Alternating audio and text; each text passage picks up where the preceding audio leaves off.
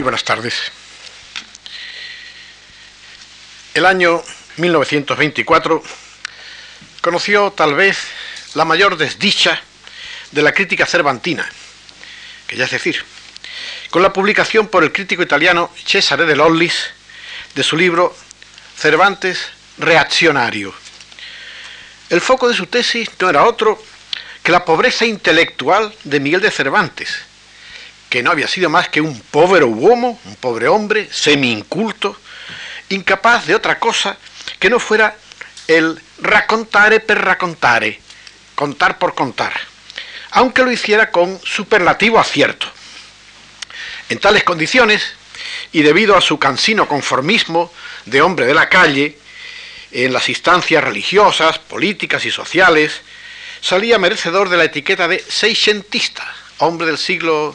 Del 600, teniendo en cuenta que esta palabra seiscientista en esa fecha en Italia tenía un sentido netamente peyorativo. Solo que sacando verdadero también al Quijote, en aquello de que no hay libro malo que no tenga algo bueno, Cervantes reaccionario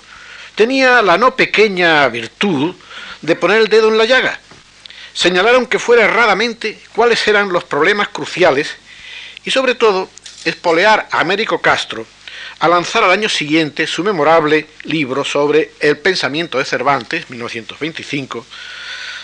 en el que trabajaba, venía trabajando desde ya hacía bastantes años. A contracorriente de tres siglos de Cervantes como ingenio lego, que fue la calificación con que lo acogió Nicolás Antonio, y después de la serie de lucubraciones del siglo XIX en torno a la cómoda escapatoria romántica del portillo del genio, claro, si es un genio, pues nada cuenta ahí, eso es una cosa enteramente aparte, eso no se puede legislar, eso no se puede someter a, ninguna, a ningún paradigma estudioso, porque es algo fundamentalmente biológico que se debe a nuestros padres, ¿verdad?, que nos han dotado de cualidades especiales. De modo que ante esta cosa del genio como regalo de la naturaleza no, hay tampoco nada especial que hacer ni que decir. Y entonces eh, eh, ahora teníamos en cambio un paso brusco, sorprendente, a la otra orilla de Cervantes como hombre de saberes a la altura de lo más ganado de su tiempo. Como digo, es el completo cambio de escenario que nos encontramos a partir del año 25 con el libro de Américo Castro. Situado Cervantes ahora en la avanzadilla, donde el humanismo empezaba a transformarse en modernidad. Y entonces la comprensión profunda de sus páginas les requería, requería al, ejercicio hermenéutico de Américo Castro una continua, un continuo barajar de nombres como son los de Lorenzo Valla, Telesio, Montaigne y Erasmo. Al otro extremo de reaccionario, Cervantes aparecía, por el contrario, rebosante de, incitaciones atrevidas en el terreno de una, sobre todo, muy sorprendente y objeto de mucha controversia, en el terreno de una moral extracristiana y naturalista, de una religiosidad espiritualizada al margen de la contrarreforma y sobre todo, y en cualquier momento, un espíritu universalmente crítico, reticente y exento de ningún lastre de vulgaridad. El pensamiento de Cervantes supuso toda una verdadera sacudida en el campo de nuestros estudios literarios, no únicamente cervantinos, que hasta aquel momento se habían encontrado muy reacios a inmiscuirse más que de un modo ingenuo y muy superficial en terrenos de carácter histórico-intelectual. Traía aquel libro una mayoría de edad a la escaecida crítica cervantina, ante la cual se abrían rumbos y posibilidades a que nunca la habían abocado el seco positivismo de la erudición de archivos, única hasta entonces digna de ser tomada en cuenta, pero que a la sazón, a altura de, de, 1925, se encontraba ya casi exhausta. La recepción del libro de Castro fue en conjunto recelosa y no exenta de algunos matices de escándalo. La idea de que Cervantes pudiera aparecer erizado de problemas y al borde de la heterodoxia irritaba a una opinión estudiosa acostumbrada a medir todo valor cultural o literario por criterios patrióticos y semiagiográficos, por lo cual, de hecho, le venía muy cómodo y podía dormir y hacer tranquilamente sus digestiones, mientras siguiera rodando aquello del ingenio lego y hasta aquello otro también del Cervantes reaccionario. El punto álgido allí fue la cuestión dedicada, destinada a convertirse en batallona del erasmismo de Cervantes. No había escapado este a la atención de Menéndez Pelayo, pero sin darle para más eh,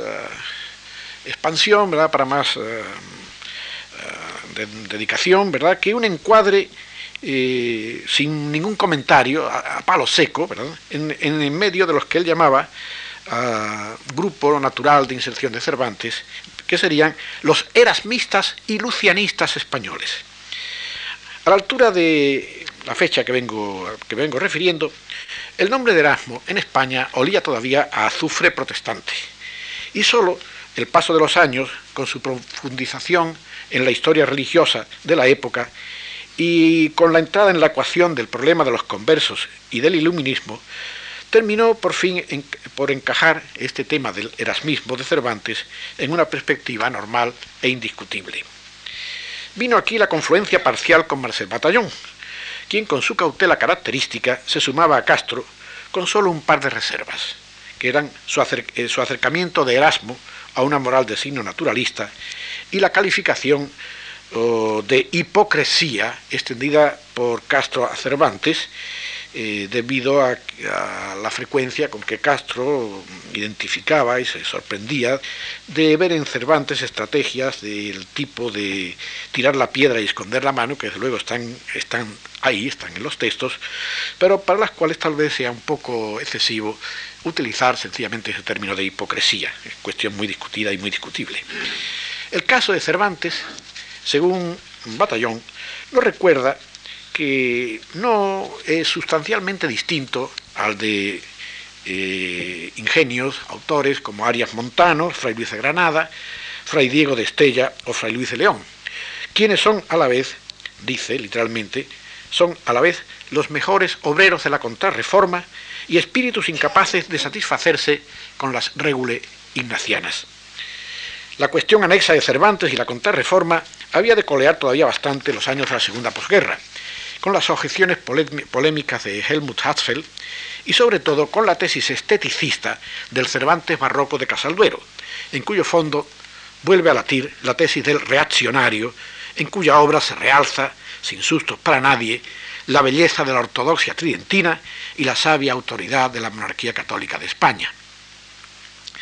La cuestión ha venido a cambiar después de Cariz al multiplicarse los datos acerca de cómo se leyó en realidad por doquier a Erasmo en España, a pesar de las prohibiciones,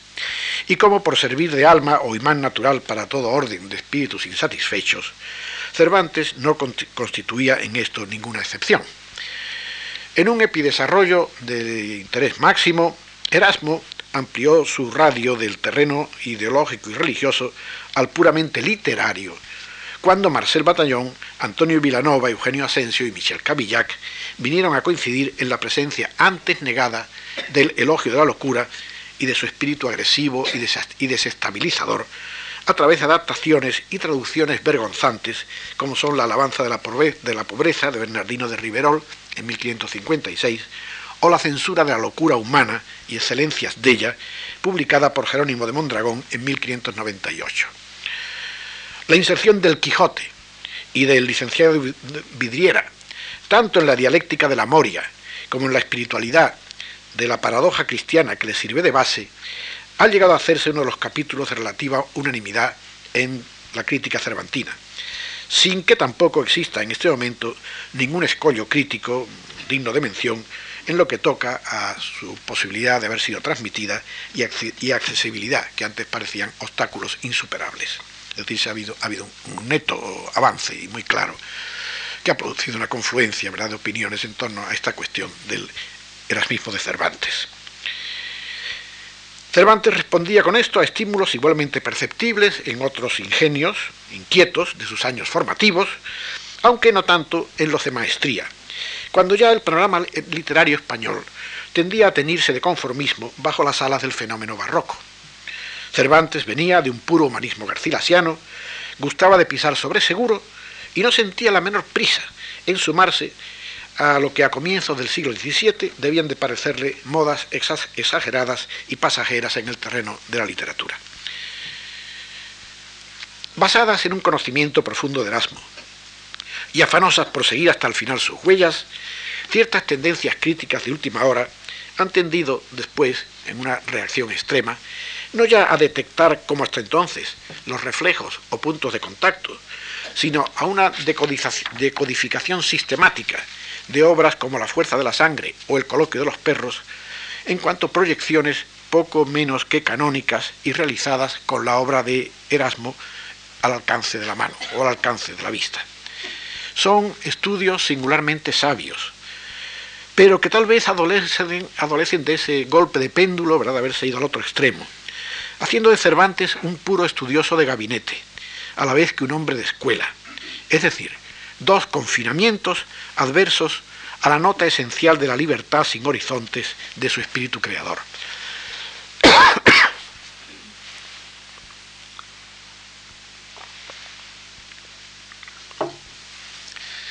No cabe duda, ha sido sin duda Erasmo quien con su enérgico replanteo teológico, por ejemplo, en favor del sacramento del matrimonio, ha hecho de este un tema casi obsesivo para la novelística cervantina.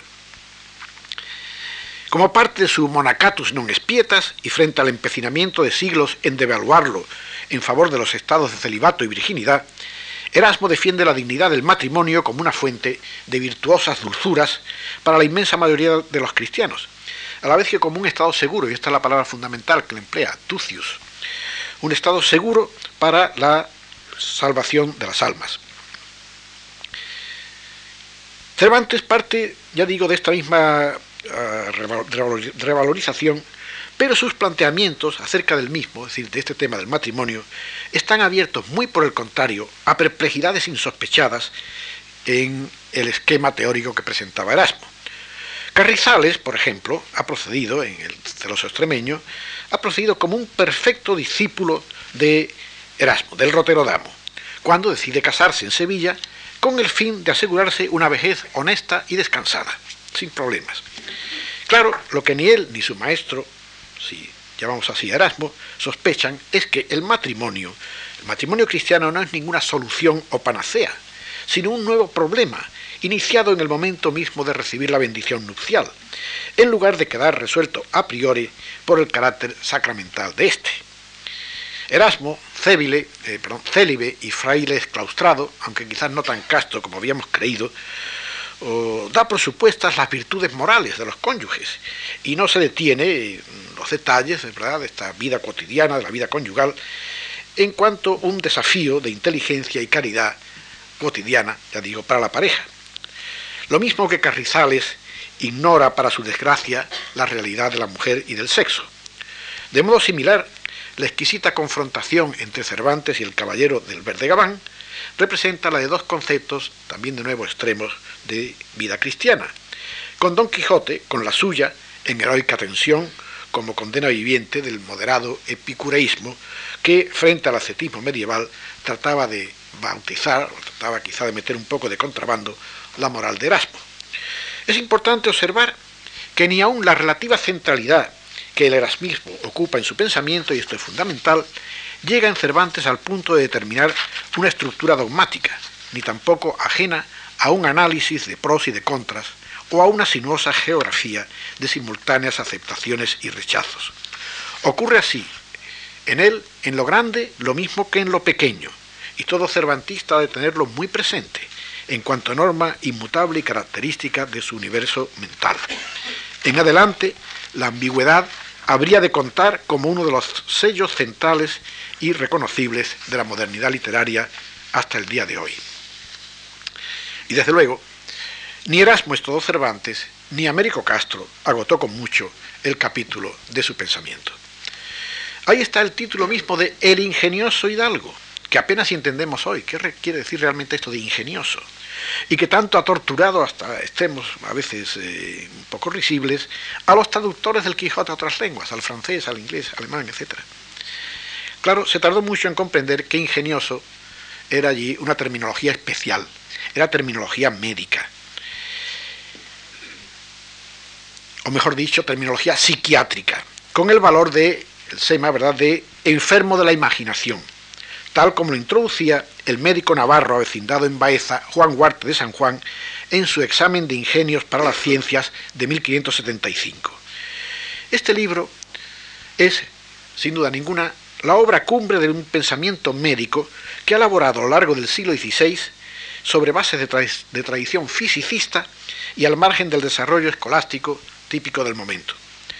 Es una provincia, por eso, críticamente postergada y muy poco familiar para nuestro público culto,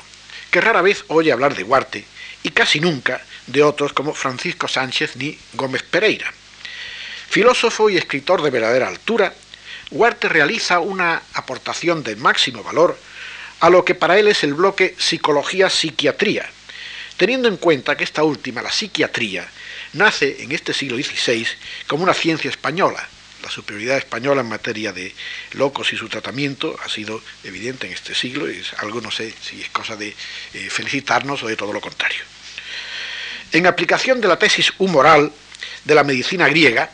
Huarte considera que el desequilibrio mental que él llama la destemplanza es inevitable para todo ser humano desde la expulsión del paraíso, porque allí, claro, allí todo estaba muy bien resuelto, las comidas eran puras, el tiempo era siempre perfecto, de modo que la naturaleza humana encontraba condiciones ideales ¿verdad? para su conservación, lo cual cambió por completo cuando Adán y Eva se vieron expulsados del paraíso. Cuando el predominio de uno de los cuatro humores de la teoría griega se desarrolla, prevalece a costa de los otros tres, dicho menoscabo o, tara inevitable de la naturaleza humana pasa a revestir un carácter no zoológico bajo las distintas formas que ya reconocemos como un estado de locura. Esta última es, por, por, lo tanto, también un concepto ambiguo, relativo y parcial, además de susceptible de servir en el examen de ingenios de Huarte para basar una caracteriología de signo ya enteramente moderno. Nadie está enteramente loco, comillas, ni tampoco está enteramente cuerdo. Y los tenidos por enfermos mentales lo son porque funcionan mal en un, determinado, en un determinado terreno, pero con la compensación de hacerlo mucho mejor y muy por encima de lo normal en otros. Así, los de cerebro seco y ardiente desarrollan la imaginativa hasta el punto de volverse ingeniosos. Duermen muy poco, son secos de cuerpo y tenaces de ánimo, pero de mucha fuerza y resistencia física. Poseen gran entendimiento y un don especial para la, elocuencia. En cambio, los de cerebro húmedo y de un modo especial los que él llama en su tipología ah, gordos, pero gordos especiales, los que llama gordos de pringue, son dormilones y pacíficos, además de lo que hoy diríamos ciclotímicos o temperamentalmente inestables. Son eh, de gran inteligencia para las cosas prácticas, lo cual los vuelve muy aptos para las tareas del gobierno, aun si carecen ¿verdad? de conocimientos o de letras de tipo formal. por supuesto, nadie tendría aquí la menor dificultad en reconocer la plasmación de dicha tipología en, bajo el nombre de los dos personajes más excelsos de toda la obra de Cervantes.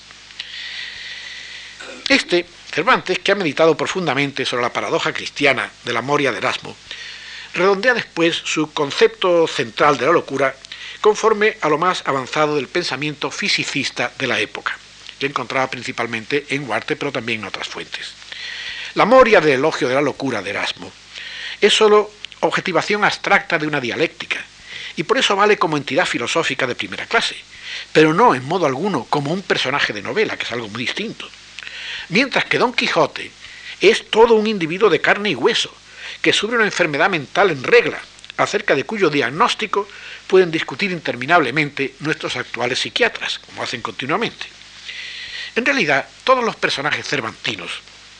lanzados a realizar a cualquier precio la idea que se forman de ellos mismos, son más o menos unos locos, o si se quiere, un poco o mucho Quijotes. Huarte causa un fuerte impacto sobre la literatura, tanto dentro como también fuera de España,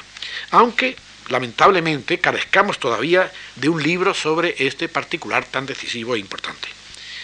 Cervantes ha visto allí las bases de una teoría del carácter, Tengamos en cuenta que esta palabra, carácter, significa en griego algo así como punzón o buril, es decir, lo que da relieve al personaje, ¿verdad? lo que traza su contorno de una manera profunda, situándolo aparte de los demás, de los demás hombres o mujeres que estén a su alrededor. Esta peculiaridad irrepetible es en cada caso lo mismo que una representación literaria de la locura, o en terminología guartiana, de lo que él llama la destemplanza,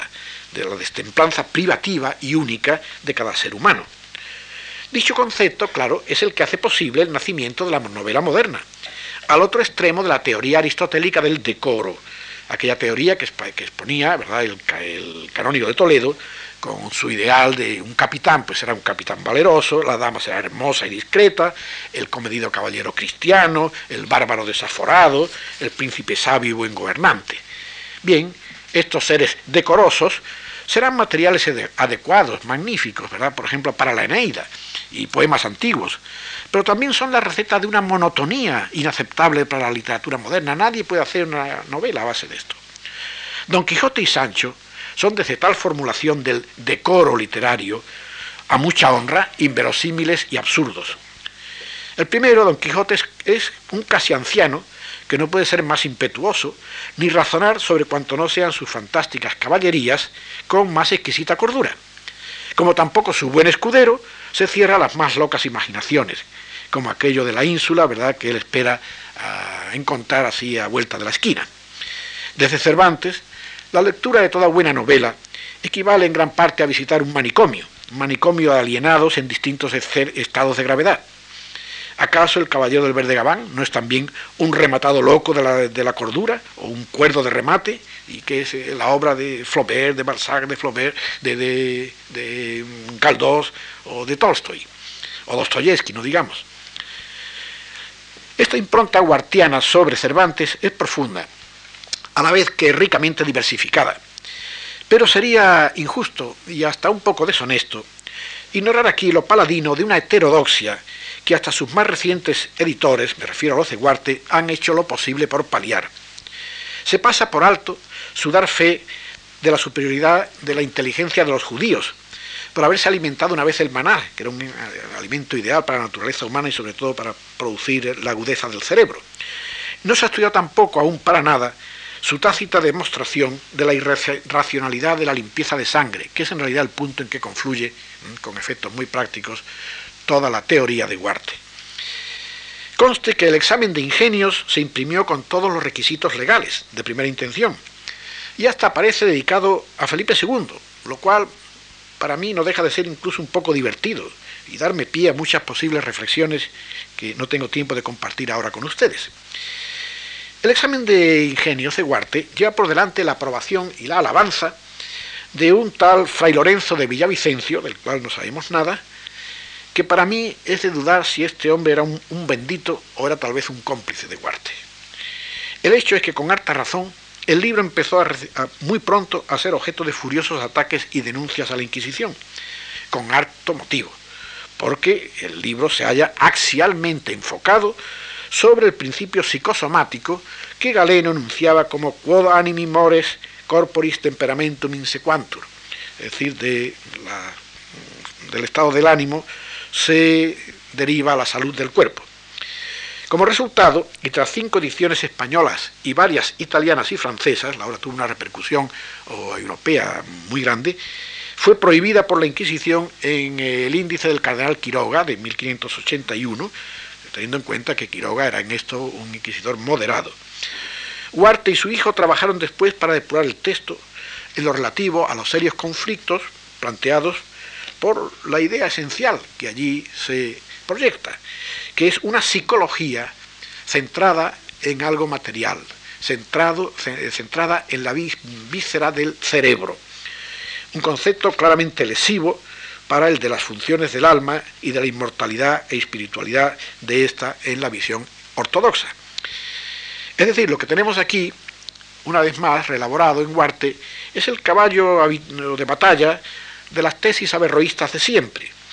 eh, pero expuestas y no del todo rebatidas, por la, sobre todo por la visión deleitable de Alfonso de la Torre en el siglo anterior, sobre la década de 1440, y que seguía siendo todavía muy leído por todo el mundo. A la hora de justificarse, Huarte, que no ignora el peligro que está corriendo, sabe muy bien, tiene evidentemente un concepto muy claro de su atrevimiento, no hace sino tomar refugio en la postura fideísta. Eh, la, idea de decir, bien, si en esto hay un conflicto, una contradicción, el poder infinito de Dios puede milagrosamente superarlas. Esto, eh, ya digo, es lo que hacen todos los averroístas a la hora de intentar más o menos llegar a una transacción con la ortodoxia. Bástenos por ahora, para nosotros son cuestiones muy complejas, por supuesto, pero bástenos ahora a nosotros en relación con Cervantes y su formación intelectual, con tomar nota de un hecho básico, y es que Cervantes tampoco podía menos de ser muy consciente de este problema de heterodoxia, y que a su vez este problema con la heterodoxia, ¿verdad? y con estas complicaciones que podía presentarle, no ha detraído para nada de su receptividad clarísima, muy abierta, muy entusiasta, evidentemente muy admirativa, hacia el pensamiento de Huarte. Una relativa sorpresa del mundo intelectual cervantino es, para una primera mirada, una primera impresión, su escaso interés en, en acertos doctrinales relativos a estética y teoría literarias, según me refería ya en la lección anterior. La segunda mitad del siglo XVI había conocido una proliferación de tratadística en la vecina Italia, una tratadística que orientada en torno a infinitos, incontables e interminables comentarios y discusiones de la poética de Aristóteles, repercute de un modo sorprendente, de un modo bastante escaso en Cervantes. El libro de Edward Riley, Teoría de la novela en Cervantes, que es otro de los hitos de su crítica en el presente siglo, tiene muy difícil, ¿verdad?, el camino de documentar más que una familiaridad muy de grandes brochazos, que aconsejaría, sí, postular su conocimiento de algunos textos muy básicos, como serían los de Castelvetro, Piccolomini y Torcuato Tasso. Para mayor sorpresa, tales conocimientos se traslucen de preferencia en la obra de madurez y no, en cambio, en, en la de los años juveniles. Ahí tenemos el caso de la Galatea, polarizada de arriba abajo por la corriente platónica de León Hebreo, Ecuícola y Bembo, como dejó para siempre sentado en otro estudio ejemplar Francisco López Estrada. Absolutamente seguro es, desde luego, su conocimiento de la especie de recensión del neoaristotelismo italiano, realizada con criterios bastante moderados por el médico vallisoletano Alonso López Pinciano, con su filosofía antigua poética de 1596. Y tal vez, y esto es menos claro y más discutible, los escritos de Cascales y el cisne de Apolo de Carvalho, como textos ya más insertos en el pensamiento literario del siglo XVII, de los primeros años. Nada de todo esto, aun sin dejar de estar allí, y esto es muy importante, no se trata de negarlo, es, en modo alguno bastante ni suficiente para dar razón de nada decisivo en relación con Cervantes y su obra. Y es que toda aquella interminable teorización se hallaba orientada hacia lo preceptivo, o como si dijéramos, en último término, a la busca de, apresar la poesía entre las dos etapas, entre las dos tapas de un libro de cocina literaria, como si fueran recetas para hacer determinados platos, sea un poema, sea una epopeya, sea una tragedia, etc. Discutieron aquellos teóricos acerca de problemas que sin duda tocaban a Cervantes muy de cerca, como es todo lo relativo a la legitimidad de la narrativa y a la distinción entre literatura e historia. Mediaba entre ellos y Cervantes, sin embargo, un foso muy ancho, que es el de la compartida tendencia de todos los aristotélicos a restringir hasta el máximo la que Cervantes llamaba invención o imaginación creadora del poeta, en que no veían más que un factor negativo, lo mismo que no tenían tampoco que decir, aún menos todavía, en relación con la ironía y sus posibilidades. La ironía para ellos era una simple figura retórica, pero para Cervantes esto era en cambio un recurso o piedra de toque de su arte, hasta el punto de constituir algo diferente y muy superior, no ya simplemente una técnica, sino todo un estilo mental para cuanto hace y escribe el Cervantes de su madurez. Pero es que en el caso particular de España, y esto es también fundamental, todo aquello del, neoaristotelismo, etc., empezaba además por llegar tarde, y no hacer mucho sentido en un ámbito ya previamente ocupado por realidades como eran la Celestina y el Lazarillo de Tormes, en cuanto a instancias artísticas de signo moderno, a que la literatura italiana tardaría, por supuesto, todavía siglos en llegar. Cervantes sabe del agotamiento de la otra península tras la muerte de Tasso, atormentado, como decíamos el día anterior, por la imposibilidad de acompasar su poderoso estro con las estrecheces de la ortodoxia académica neoaristotélica. No es por tanto de extrañar que termine Cervantes entonces por distanciarse con ironía de semejantes terrenos. Su ingenioso hidalgo no será así un poema, no será una ficción, sino una historia basada en una fuente tan exacta, tan responsable, tan indiscutible como es Cidiamete Berengeli. Y con esto queda bonitamente sustraída a los aspavientos del eventual Aristarco en relación con la legitimidad eh, estética de toda literatura de ficción. Cervantes no está interesado, ni dispuesto tampoco, a sonar una trompeta de rebeldía, con los riesgos, por supuesto, inevitables, en favor de algo que en realidad, a fin de cuentas, no le interesa porque va por un camino totalmente distinto del suyo. Si se desentiende de todo aquello, es porque desde el principio él está ya trabajando en el terreno de la ficción concebida como una libertad de infinitas opciones y sencillamente encuentra poco de aprovechable en la poética nearistotélica a que me vengo refiriendo, tridentina y oficial en su tiempo.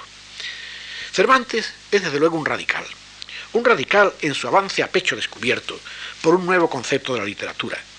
Pero claro, no lo hace, y esto es muy eh, decisivo también, no lo hace de espaldas ni sin dejar de extraer fuerzas de la más pura tradición del humanismo renacentista. Ha llegado a causar sorpresa su aparente indiferencia al magisterio de Fernando de Herrera, cuyas anotaciones a Garcilaso en 1580 significan una mayoría de edad y una cumbre absoluta con que nuestra crítica, la crítica española, se está situando de hecho por delante a la cabeza de la italiana de un solo golpe. Esta es, sin embargo, una impresión falsa y debida con toda probabilidad a ignorancias, tanto al escaso estudio y atención que se le había venido dando al caso de Herrera y sus anotaciones, su bibliografía ha empezado a animarse solamente hace unos cuantos, muy pocos años, y también a la escasa atención de siempre prodigada a la obra de Herrera, y lo mismo al caso que se repite con Cervantes en la escasa atención dedicada al viaje del Parnaso, que es donde Cervantes realmente llega a poner sus cartas boca arriba. Y cuando está ya a punto de terminar su vida y de despedirse de ella y dejarnos un legado precioso.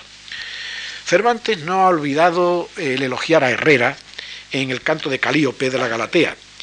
y es seguro que encontraría a las, eh, las anotaciones de Garcilaso en un momento absolutamente esencial y crítico, como la gran novedad literaria de 1580, justo a la vuelta de su cautiverio argelino y cuando está ah, tratando de reanudar su carrera literaria y de iniciar, la verdad, con una obra de grandes proporciones. Comenzamos nosotros ahora a saber cómo el sevillano Herrera militaba en su obra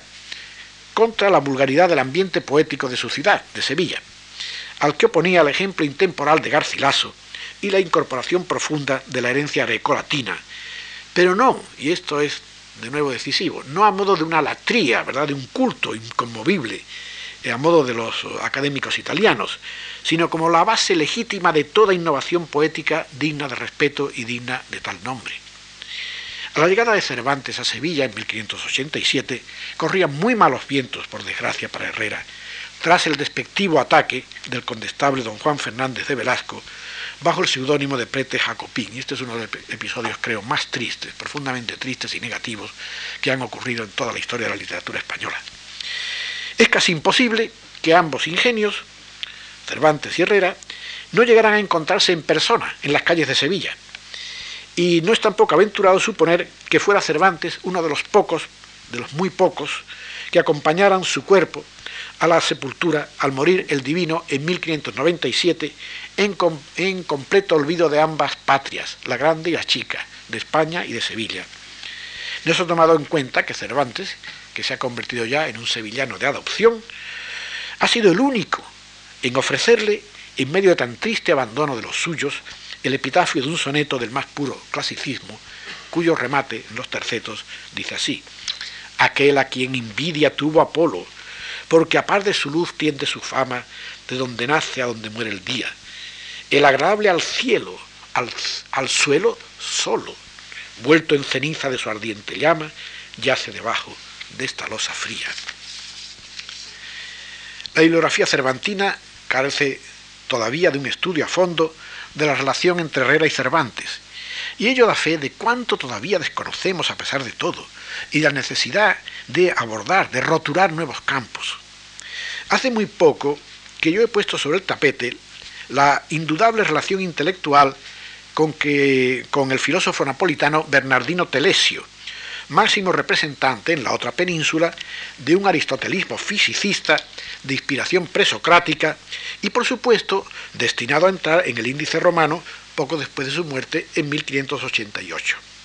De nuevo es una persona que Cervantes ha podido tratar, conocer incluso personalmente en las calles de Nápoles, donde por otra parte era sumamente conocido y objeto de una inmensa, inmensa admiración. Castro recuerda, recuerda alguna vez el nombre de Telesio como justificación paralela con los despuntes de naturalismo moral de Cervantes, y recuerda que en la Galatea aparece un personaje de este mismo nombre. No pasó a estudiar cómo el personaje de la Galatea, que se llama Telesio, no figura allí como pastor, sino como antiguo sacerdote, esto es, sacerdote pagano, que atiende las necesidades espirituales de aquella exquisita comunidad pastoril es en tal concepto como oficia en las exequias del pastor Meliso, que no es otro que don Diego Hurtado de Mendoza, muerto diez años atrás en desgracia de Felipe II y oficialmente silenciado desde entonces. El espléndido y apenas estudiado episodio de Telesio muestra a Meliso como centro de una bella liturgia laica en respuesta al injusto olvido y acompañándola con profundas reflexiones acerca de la poesía como absoluto valor moral lindante con lo religioso. No en vano, estos ritos dan amplia entrada a la presencia purificadora del fuego, concepto angular y casi místico en la obra del filósofo, de Telesio. Conforme a lo nomástico, como ustedes ven, el personaje de la Galatea habla como idealmente lo haría el verdadero Telesio y responde a un profundo conocimiento de sus tesis en materia eh, cosmológica y física.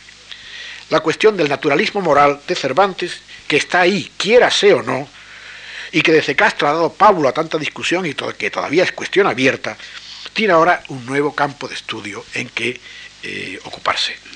Cervantes, dispuesto a no perder el tiempo en Italia, sabía encontrar lo que iba buscando y el modo de emplearse más provechosamente que en los interminables debates de los neoaristotélicos.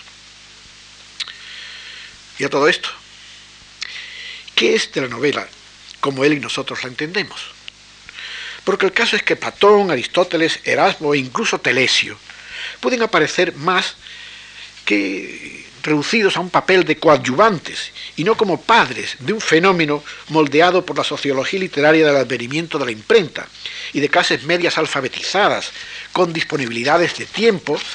y de recursos económicos para colmarlos por primera vez con el placer de la lectura. Me refería en la lección anterior también de eh, último día a aquella donosa idea del ventero de Sierra Morena, que atribuía al libro de ficción, idealmente para él lo era el de, de caballerías, una capacidad no estética, sino hasta biológica, de recrear el ánimo hasta el punto escasamente literario de quitarnos las canas. Y he de añadir hoy que hemos de ver ahí una de las más sinceras confesiones de Cervantes acerca de su concepto de la novela y de cuanto él viene exigiéndose como objetivo en su tarea, que es la de arrebatar al lector a un plano en que la emoción estética, que entonces llamaban deleite, llega a hacerse incluso física, palpable, con efectos salutíferos tan visibles como el que acabamos de mencionar acerca de las canas. Si el libro de caballerías cubre para muchos tales objetivos, será entonces cuestión de mirarlos con gran respeto. Y la tarea entonces no será la de sencillamente quemarlos en el corral, sino aprender su lección para depurar sus errores y escribir el mejor libro de todos ellos, que como ustedes saben se llama La historia del ingenioso hidalgo Don Quijote de la Mancha. Claro, que en parte se prolonga aquí la gran recuperación de la risa como efecto de la locura sabia de la Moria de Erasmo, antesala del principio antiascético de la moral del Rotterdamo, y de su apertura a un calificado epicureísmo cristiano. Pero hay también mucho más,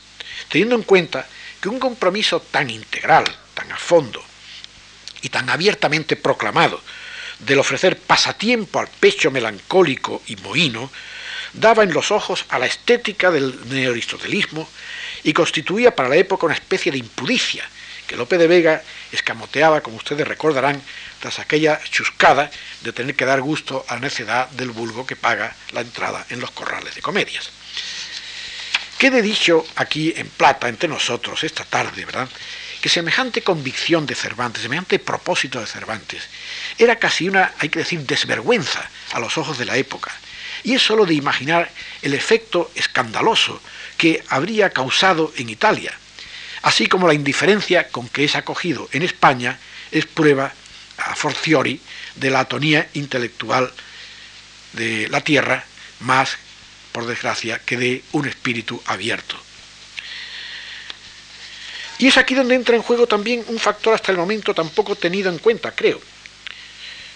que es la nueva filosofía de la, naturaleza del hombre, libro aparecido en 1587, a título de una mujer, doña Oliva Sabuco de Nantes, pero no, no era una mujer era en realidad el seudónimo de su padre, el bachiller Miguel Sabuco y Álvarez, vecino de la villa manchega de Alcaraz. Representa esta obra el final de esa vena de pensamiento independiente, de carácter fisicista, que eran los médicos filósofos, solo que a un nivel más popular, eh, menos empinado y hasta a veces un poco en pugna con sus antecesores Gómez Pereira y Huarte, a quienes tiene muy presentes y con los cuales a veces incluso polemiza la que nada más que por tradición seguiremos llamando Doña Oliva, ya sabemos que no hay tal Doña Oliva, rompe con la teoría humoral griega, y aun, con toda la tradición médica de su tiempo, que declara estar por completo equivocada y ser causa de, incontables muertes a cuenta de los errores de Hipócrates y de Galeno. Opone a todos estos su propia teoría médica, que es una teoría de la energía nerviosa. Lo llamo así para quitarnos un poco de complicaciones, en realidad es muy complejo lo que dice. Una, algo así parecido como una energía nerviosa que desciende del cerebro a través de los nervios, que llama kilo. Este kilo con que el cerebro humano canaliza su influencia a todo el cuerpo, le digo, a través del sistema nervioso. De esto se deriva, se llega a una formulación simple y tajante del principio psicosomático, con la salud mental basada, curiosamente, no en nada de Aristóteles, ni de Galeno, ni de Hipócrates, sino socráticamente en el conocimiento de uno mismo, como arma contra toda enfermedad e incluso algo que puede ser la clave de una sociedad menos imperfecta, donde sólo se reconocieran los, medios, los méritos individuales y las puertas de la honra estuvieran, estuvieran abiertas a todos. Ya pueden ustedes imaginarse. Esto es el punto en que confluye toda siempre la teoría de los médicos filósofos en España. Naturalmente son todos ellos judeoconversos. Doña Oliva desarrolla hasta el máximo esta idea de lo nocivo de las preocupaciones, temores y cuanto hoy llamaríamos el estrés de la vida cotidiana. Dice, el placer, contento y alegría son la principal causa porque vive el hombre y tiene salud, y el pesar y descontento porque muere. Expone por esto en lo que tal vez son sus mejores páginas, muchos casos de muertes producidas por aflicciones relativamente leves o incluso imaginarias, y atribuye a tristeza y estados de ánimos de carácter que hoy diríamos generalmente depresivos, el óbito prematuro del 80% de hombres y mujeres. De ahí sus consejos sobre higiene mental y física, como son el dejar a toda costa las preocupaciones. Dice que debemos de desnudarnos de las preocupaciones antes de echarnos eh, a dormir en la cama, igual que de, los, que de los vestidos. Y la recomendación de cosas tan evidentemente saludables como el salir mm, al campo por la mañana muy temprano a pasear. Y también el vestir de colores alegres, como el blanco, el rojo y el verde. Pues dice, contra la razón humana es el común uso de vestir de negro que tanto agrada a España. Y ya saben ustedes que estaba aludiendo a alguien muy concreto. Siendo los ruidos, también dice que son, los ruidos son muy malos para la, para la psique. Y entre estos destaca y pone muy en primer término el oír cantar mal. Eso hace un daño terrible. y por eso renueva la vieja idea, claro, del griega, por supuesto, del poder terapéutico, ¿verdad?, de la, de la música y de cuánto contribuye a la alegría y a ahuyentar el que él llama fastidio. Lo que él llama fastidio exactamente lo que nosotros llamamos aburrimiento, que dice que es solamente peligroso, no solamente para los seres individuales, sino también para la sociedad entera, porque es una fuente inagotable de misantropía y de gente desajustada y de gente que causa problemas. No es de extrañar que esta filosofía, esta nueva filosofía, título del libro, de tesis tan obvias, tan claras, y escrita, como diríamos hoy, al alcance de todos, tuviera un gran favor con el público. Tuvo dos reediciones en el año 1588 y su fama quedó muy bien establecida, muy fijada por ediciones sucesivas en, los años, en el siglo XVII e incluso en la primera mitad del siglo XVIII. Como libro inserto en el fisicismo característico de la escuela española de médicos filósofos, tan fundamental, tan ignorada, ¿verdad?, a que me vengo refiriendo, la Inquisición también tuvo sus problemas. La Inquisición impuso, aunque esta vez tardíamente, el, el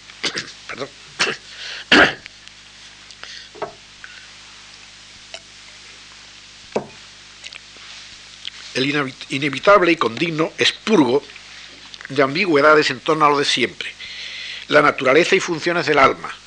de hecho allí suplantadas en términos mucho más claros que ningún otro por la actividad puramente física del cerebro. Doña Oliva contribuyó de esta forma, de un modo muy notable, al clima intelectual de los años finales del siglo XVI, y Cervantes le ha prestado no menor atención que al examen de ingenios de Huarte. Es allí donde primero figura la recomendación de la eutrapelia, de la cual hablaré con más detenimiento el próximo día. La idea de la eutrapelia que lanzó es allí donde se lanza al mundo de las letras y la que hubo de servir a Cervantes como oportunísima coartada teórica para la libertad creadora de sus novelas ejemplares. De nuevo digo que lo veremos esto más detenidamente el próximo día. La obra le da también una nueva pasada al problema quinta esencialmente cervantino de la imaginación y de su poder. La imaginación es escrita como un molde vacío, que imprime su forma sobre cuanto le echen, y cuya irrealidad no detrae de su capacidad de dar la vida o la muerte al individuo. De la imaginación, la cual hace lo mismo que la verdad. Es el título de un capítulo de la nueva filosofía de Doña Oliva. Hay en este libro esbozos fenomenológicos, claro, inmediatamente reconocibles, como son el de la desesperación y del suicidio por amor, aplicables, aplicables por supuesto al caso de Grisóstomo, así como el consejo curioso sobre qué hacer en la duda entre elegir yerno, o un yerno discreto y pobre, u otro rico e ignorante. Es naturalmente la disyuntiva ¿verdad? de Quiteria en las bodas de Camacho, que ya saben ustedes cómo se resolvió. Pero sobre todo es significativa la reiteración constante de la necesidad de recreo y esparcimiento, sin la cual los seres humanos dice que se marchitan y acaban por sufrir muerte violenta. Muerte violenta es como doña Oliva califica a todo final prematuro, causado, por supuesto, sobre todo por la ignorancia de los médicos que están siempre con galeno a cuestas. Las pesadumbres, congojas, enojos y fastidios del ánimo acarrean efectos inmediatos, y el más visible de estas, ¿saben ustedes cuál es? Las canas. Afecto de congoja y cuidado, el cual apresura la vejez y trae canas. Así se titula un capítulo en que aduce ejemplos como de lo que dice que ocurrió una vez con un preso en Granada, que tras haber oído de rigurosas palabras de la boca del rey, sería Felipe II, encaneció, se quedó el pelo completamente blanco en una sola noche. Doña Oliva, que está muy al tanto de la literatura, logia Garcilaso, conoce, cita a los poetas, etc., no llega nunca a decir, claro, que una buena novela causa el efecto contrario, de quitar las canas. Pero para eso estaba el ventero Juan Palomeque, que no vacila en ofrecerse como prueba viviente de semejante prodigio. Aquella filosofía, tan obvia, tan simpática, tan grata de seguir, contribuía al estado de ánimo colectivo de una sociedad abrumada a fines del siglo XVI por más de siglo, más de medio siglo de adustez filipina y sedienta de un poco de diversión, un poco de eh, respiro y de apertura de válvulas. Es el libro a tono, es el libro que define perfectamente el estado de ánimo de distensión con que de momento se inicia el reinado, el advenimiento de Felipe III, un rey joven y recién casado, cuyo omnipotente ministro traslada la corte a Valladolid. Se sigue entonces un paréntesis de deshielo y de paz interior, paz, perdón, paz exterior, en que la gente allí en Valladolid no puede dar crédito a lo que está ocurriendo. Sobre todo cuando ve algo tan inaudito como que se recibe con grandes honores a un embajador de Inglaterra que era hereje. Y lejos del Madrid y el maleficio del otro rey, se vive en la ciudad una constante fiesta. O sea, el caso de que incluso la reina en un sarao baila con el embajador hereje de Inglaterra. Esto era algo absolutamente eh, desconcertante y no cabía dar crédito a los ojos. Y claro, se pensaba que esto iría seguido de otra serie de eh, incalculable, ¿verdad?, de cambios que estaban en puertas y que sabemos que esto fue completamente una decepción. Esta vida de Valladolid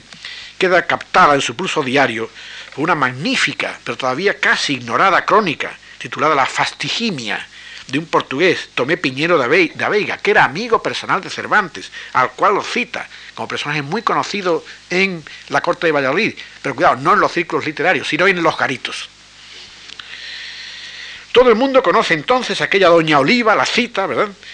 Porque claro, doña Oliva les dice lo que deseaban oír y esta liberadora nueva filosofía, este concepto, entona su himno, una persona que tuvo también su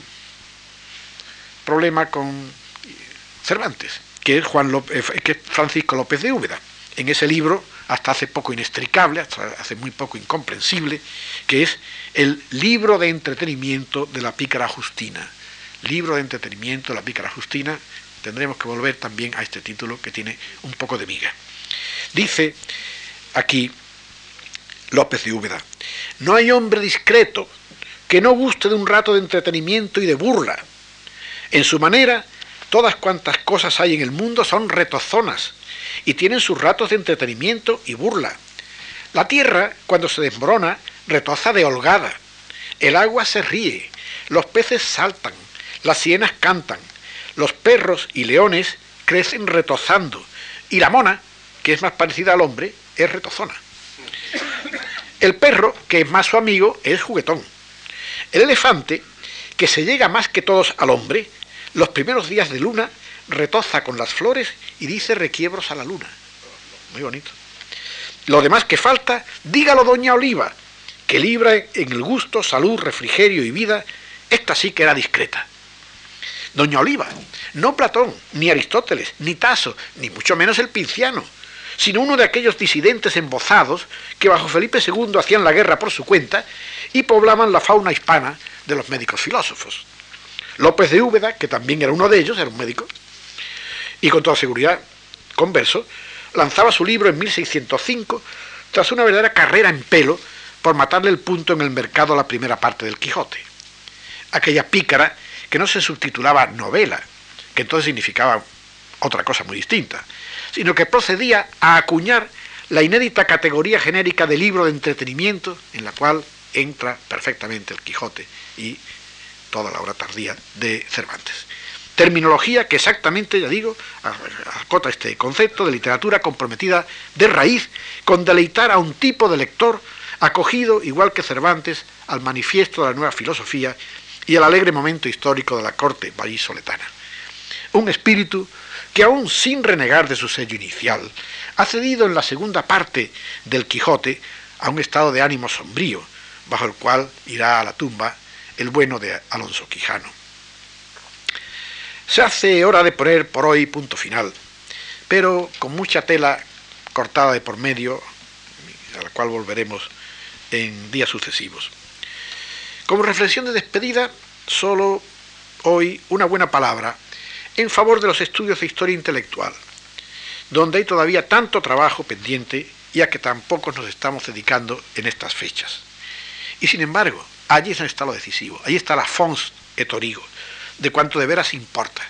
y por exigencia metafísica ha de configurar todo lo demás. Cervantes, por supuesto, y en esto permítame ser enfático, no es un filósofo. Pero la obra imperecedera de todos los tiempos y en cualquier época y en cualquier lugar, la obra imperecedera requiere, exige la savia vital de su implantación armónica en un pensamiento sólido y de permanente valor humano. Es algo que a todo gran poeta parece que le viene sin proponérselo, y como si no le costara ningún trabajo. Pero no es así, es algo que tiene detrás muchas vigilias y mucha meditación, al hilo de la cual es como la chispa creadora salta al roce, ¿verdad?, con el quehacer intelectual más profundo y decisivo de los tiempos. Es algo que, como veremos, empezaban ya a olvidar muchos alrededor de Cervantes, esto para él era un problema crucial, y que continúa perdiéndose de vista ah, en este momento con tanta hojarasca bibliográfica sobre problemas artificiales o inventados como hoy se remolina y nos lleva muchísimo tiempo inútil eh, en torno a nuestras mesas de trabajo. La cantidad de problemas artificiales cuando los problemas auténticos y decisivos están ahí todavía esperando el trabajo honrado y limpio de todos los días. Muchas gracias.